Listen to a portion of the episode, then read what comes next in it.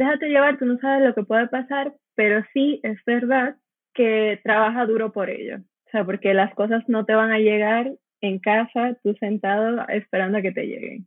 O sea, las cosas hay que salir y dar todo por ello.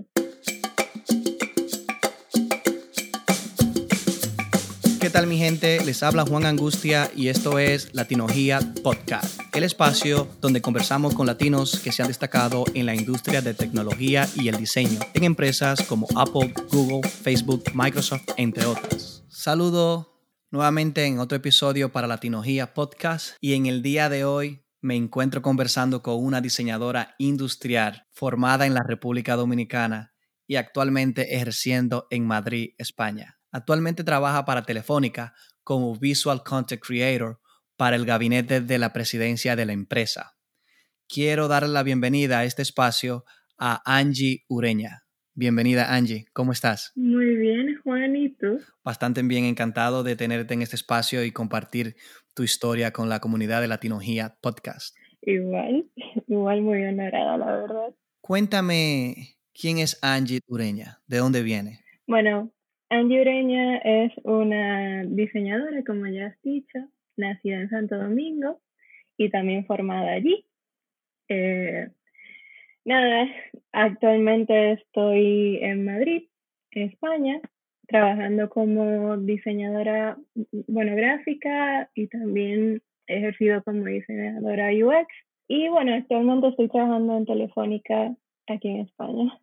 Me llamó mucho la atención tu historia y, y quise invitarte para que la comparta, porque Latinología no es solo un espacio donde voy a exponer personas que están súper radicadas en la tecnología, en el campo de tecnología y diseño en los Estados Unidos, sino Latinología es un espacio donde todos los latinos que tienen una voz, no importa en qué parte del mundo se encuentren, desarrollándose en esta hermosa carrera, puedan tener la oportunidad de compartir los retos que han tenido que pasar para llegar a donde están y inspirar a otros que quieren abrirse el camino. Y tu historia creo que es una de esas que yo sé que le va a encantar a la audiencia. A ver, me gustaría saber un poco cómo llega a España, cómo decide estudiar diseño, por qué estudiar diseño y no otra carrera. Bueno, diseño, yo sabía desde pequeña que quería estudiar diseño porque mi madre es arquitecta. Entonces al final yo crecí viendo lo que ella hacía. Yo, o sea, y me encantaba mucho porque al final mi madre me tuvo muy joven. Entonces al final fue, me tocó ver un poco también su proceso de la carrera. Y sabía que quería hacer algo creativo y no lo tenía muy claro hasta que me tocó ver qué quería y bueno, descubrí esta carrera llamada Diseño Industrial en el Instituto Tecnológico de Santo Domingo y me enamoré de ella. O sea, cuando vi que tenía diseño, tenía dibujo, tenía también fotografía y todo este número de cosas que me llamaron la atención desde siempre. Y fue como, bueno, esta es la carrera que quiero estudiar. Al final me encantó la carrera. O sea, te digo que fue de mis mejores años de, de mi vida, la verdad. Pero sí, cuando salí de la carrera, que me tocó ver el mundo laboral en Santo Domingo, sí hay fábricas, o sea, fábricas que diseñan productos, porque al final un diseñador industrial se enfoca mucho en la parte de productos que se van a usar masivamente. Pero no se diseñaba mucho en sí, sino que muchas de las cosas que venían de, de fábricas de otros países se adaptaban un poco para ser fabricados allí. Por, dígase por la mano de obra, también porque tenemos zonas francas. Y bueno, cuando vi que lo que mayormente se hace es plano de producción, ya esa es la parte del diseño no tan divertida. Y bueno, en la carrera siempre me gustó mucho la parte del diseño gráfico y también mucho la parte de multimedia, eh, diseño de packaging. Entonces, le di una prueba al diseño gráfico y empecé a trabajar como diseñadora gráfica en una agencia de medios. Allí duré tres años hasta que decidí hacer una maestría. Y siempre supe que quería hacer una maestría afuera, aunque mi sueño era irme a Estados Unidos a hacer una maestría en Sustainable Design o, bueno, diseño sostenible. Pero bueno, no se dio. Pero sí tuve la oportunidad de venir a Madrid a especializarme más en diseño de productos. ¿Cómo conseguiste esa beca para viajar a estudiar a Europa, a España? En República Dominicana hay un programa de becas que sacan anual de una institución del gobierno que se llama la MESI. Me gané una beca para venir aquí a Madrid a estudiar y bueno, no lo pensé dos veces y me aceptaron la universidad y bueno, aquí estoy. ¿Algunas sugerencias para esos dominicanos que quieran aplicar para la beca? ¿Qué cosas tú crees que deben tener en cuenta para obtener ese tipo de, de, beca a la hora de aplicar? ¿Cómo pueden aplicar a esa beca? ¿Algunos requisitos específicos que recuerde que deban tener? Porque sé que hay muchos que nos escuchan en Dominicana y quizás quieran abrirse camino por esa vía. Y de hecho, entrevisté a, a un amigo, compañero de trabajo en Google, que Waldner, y él obtuvo una beca a través de, la MESI, para, pero para estudiar en los Estados Unidos. Y creo que es una muy buena fuente para muchos estudiantes de República Dominicana que quieran emigrar al extranjero para especializarse en su carrera y quizás abrirse camino en, en, otros países como Waldner, que hoy en día se encuentra trabajando en Google desde la oficina de Dublín, y tú que te encuentras prácticamente radicada en España, y fue gracias al paso que diste con esa beca. ¿Puedes darme algunos pasos de cómo aplicar o qué cosas tienen que tomar en cuenta? Bueno, lo primero que sí, o sea, cuando yo estaba haciendo la carrera, sí tenía claro que hay que mantener un índice. O sea, yo sé que dependiendo mucho de donde tú estés, los índices en la universidad se manejan diferente, pero por ejemplo en República Dominicana y creo que también en Estados Unidos, se trabaja mucho con el índice mayor siendo 4. Entonces, para aplicar a la beca, había que tener un índice mayor de 3. Y bueno, también una cosa es que te den la beca y otra cosa es también que te acepte la universidad.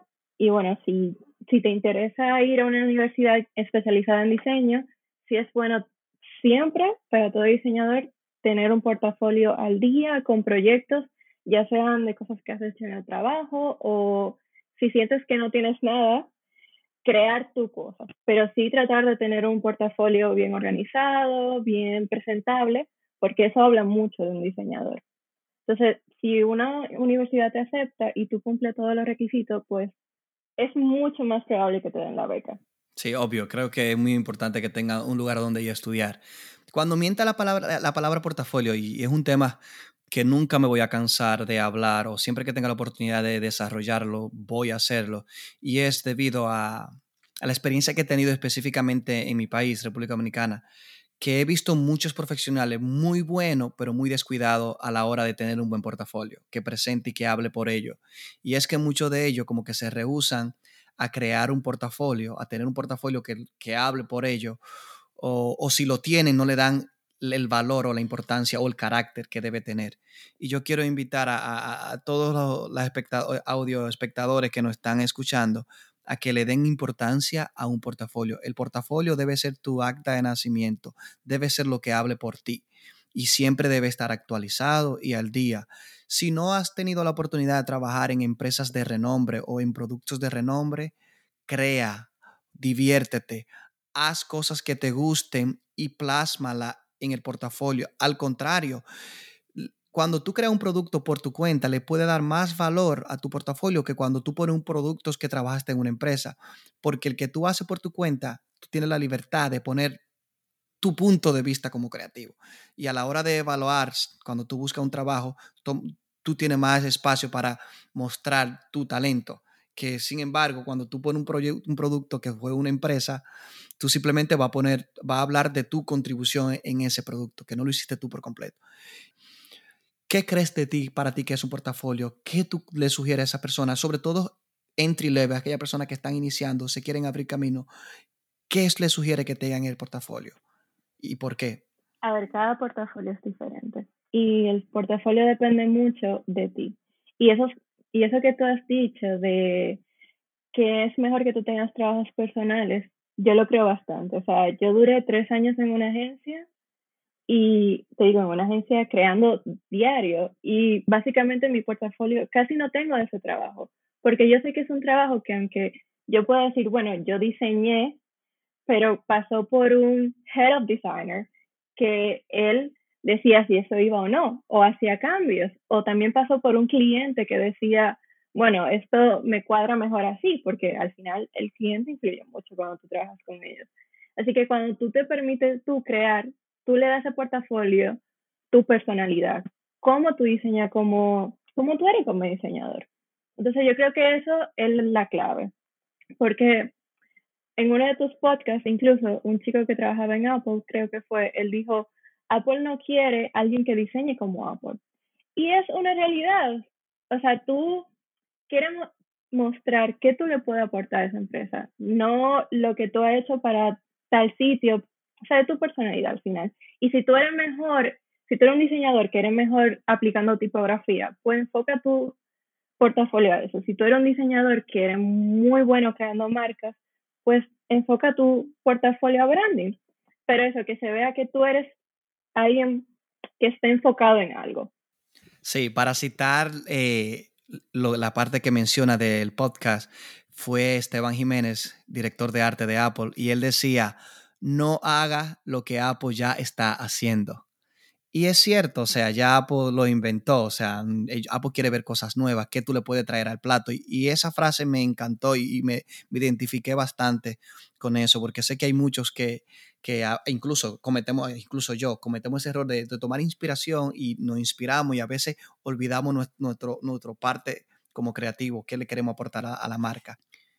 Ok, llegaste a España, hiciste tu carrera, ¿cómo te abre camino entonces en la industria en España? cómo te establece como diseñadora en España.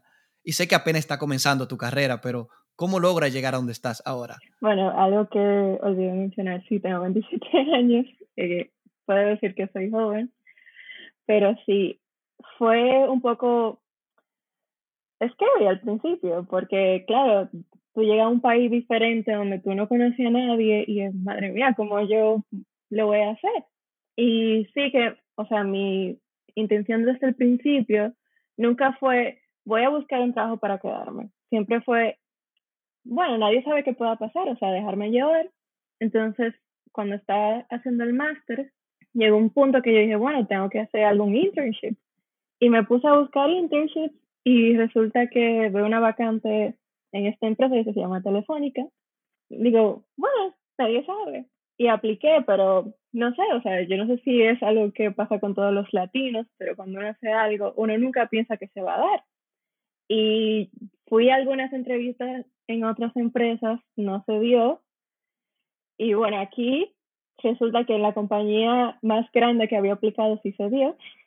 Así que bueno, empecé a trabajar en, en un departamento que se llama Posicionamiento Joven, que se encargaba de todo eso de prácticas y todo eso era un internship de formación, como lo llaman, aquí lo llaman como prácticas. Era sin posibilidad de quedarse en la empresa, pero bueno, yo no perdía nada. Y me gustó mucho, o sea, empecé ahí trabajando como diseñadora gráfica, pero también me fueron dando algunas páginas web para hacer y me di cuenta que me gustaba mucho también esa parte. Así que bueno, cuando se me iba a acabar la beca al año, ya fue como, bueno, a ver qué pasa. Y me puse a buscar trabajo en otras empresas. Luego conseguí en una agencia de e-commerce, conseguí como diseñadora UX, porque claro, ya estaba arrastrando un poco esa experiencia de, diseñar páginas web, pero también ya adaptándola a móviles y ya bueno, ya estaba aprendiendo más del mundo del UX al final. Y también con toda la formación que yo tengo como diseñadora de productos, a uno le enseña mucho la parte de pensar en el usuario, que también es muy lo que está basado UX Design. Así que bueno, conseguí un trabajo como diseñadora UX en otra empresa hasta que me ofrecen volver a Telefónica. O sea, me ofrecen volver para cubrir una baja maternal. Y bueno, yo no lo dudé porque me gustaba mucho la empresa y sabía que quería volver. Así que bueno, aquí estoy ya dos años y, medio más o menos después, de vuelta en Telefónica y, y, nada, ahora mismo estoy como Visual Content Creator, como las dicho, que bueno, aunque estoy en España, sí, aquí también los nombres de muchos puestos están en inglés. ¿Me puedes hablar un poco sobre tu rol? ¿Qué haces como creadora de contenido visual? Actualmente yo soy básicamente exclusiva bueno, por no decir la única, pero sí, del gabinete de Telefónica.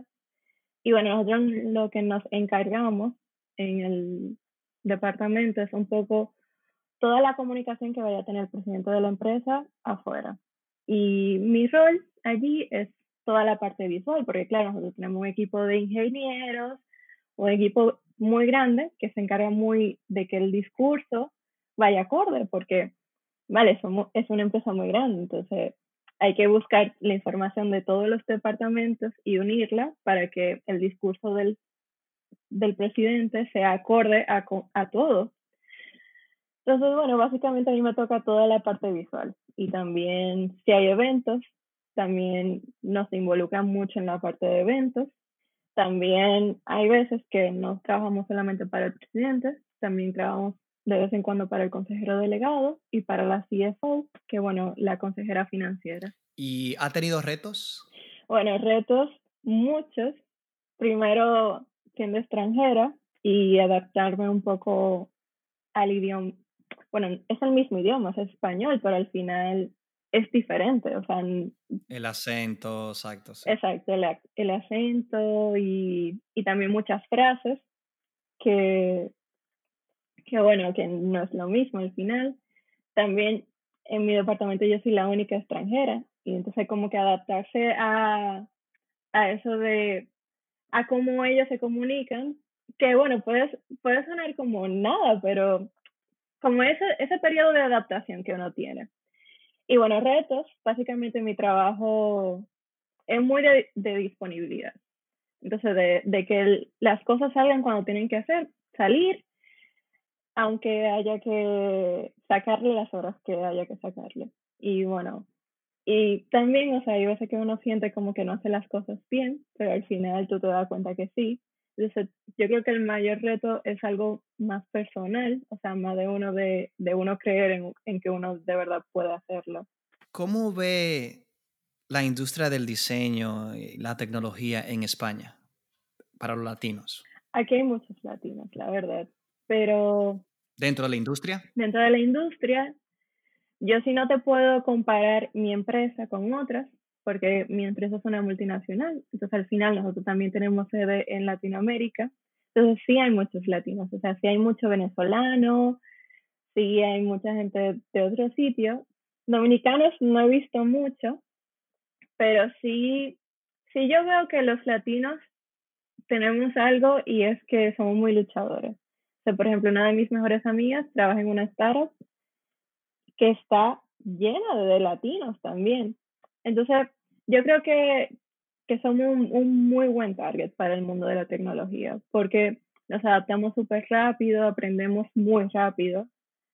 Y lo digo por, o sea, lo digo porque es lo que veo, o sea, al final, el latino es muy luchador.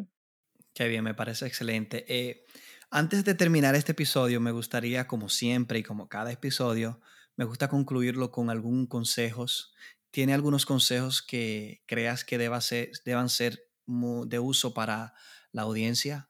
Sobre todo para aquellos que al igual que tú o se encuentran comenzando en esta industria o quieren empezar o, se encuentran perdidos y no saben por dónde comenzar. ¿Qué le, dirías a ellos? Bueno, lo primero es no tener miedo a nada.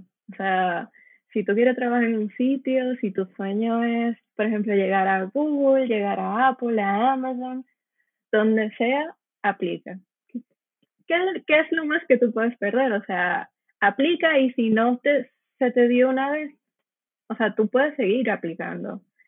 Esa es una. Dos, nunca dejar de aprender, porque vale, como diseñadores o como cualquier otra carrera, la mayoría empezamos por una carrera, pero al final las cosas no terminan ahí. O sea, siempre tú puedes aprender más cosas, tú puedes coger más cursos, tú puedes seguir aprendiendo y eso te va a ayudar mucho en la parte de trabajo. Eso ayuda bastante.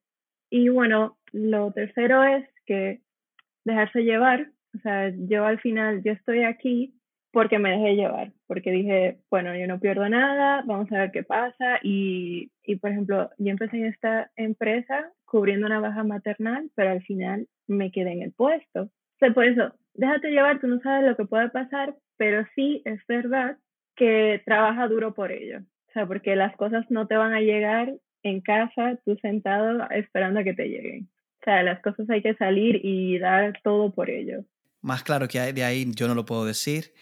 Angie, nuevamente muchísimas gracias por participar en este espacio Latinogía. A ti por invitarme. Y te deseo éxito en tu carrera. Estamos aquí a la orden. Antes de despedir también me gustaría, no sé, que de tus redes sociales, cómo otras personas como tú te puedan contactar y seguir construyendo este network de latinos en la industria. Bueno, por LinkedIn, eh, como Angie Mayvet, es un segundo nombre un poco raro, pero es con Y y T al final. Ureña Costa, y lo mismo por Instagram, puede ser Angie Mayvet. Y bueno, nada, que cualquier duda que tengan o cualquier cosa, tengo mensajes privados que me pueden mandar y lo puedo contestar. Bueno, la idea es seguir creciendo el network de latinos en la industria y ayudarnos el unos a los otros. Les habla Juan Angustia y me pueden seguir en las redes sociales como Juan Angustia G en Instagram, Juan Angustia en LinkedIn o juanangustia.com en la, es mi portafolio. Y también no olviden seguir Latinogiat en Instagram, arroba. Esto fue otro episodio más para Latinogia Podcast. Se despide Juan Angustia. Chaito pues. Adiós.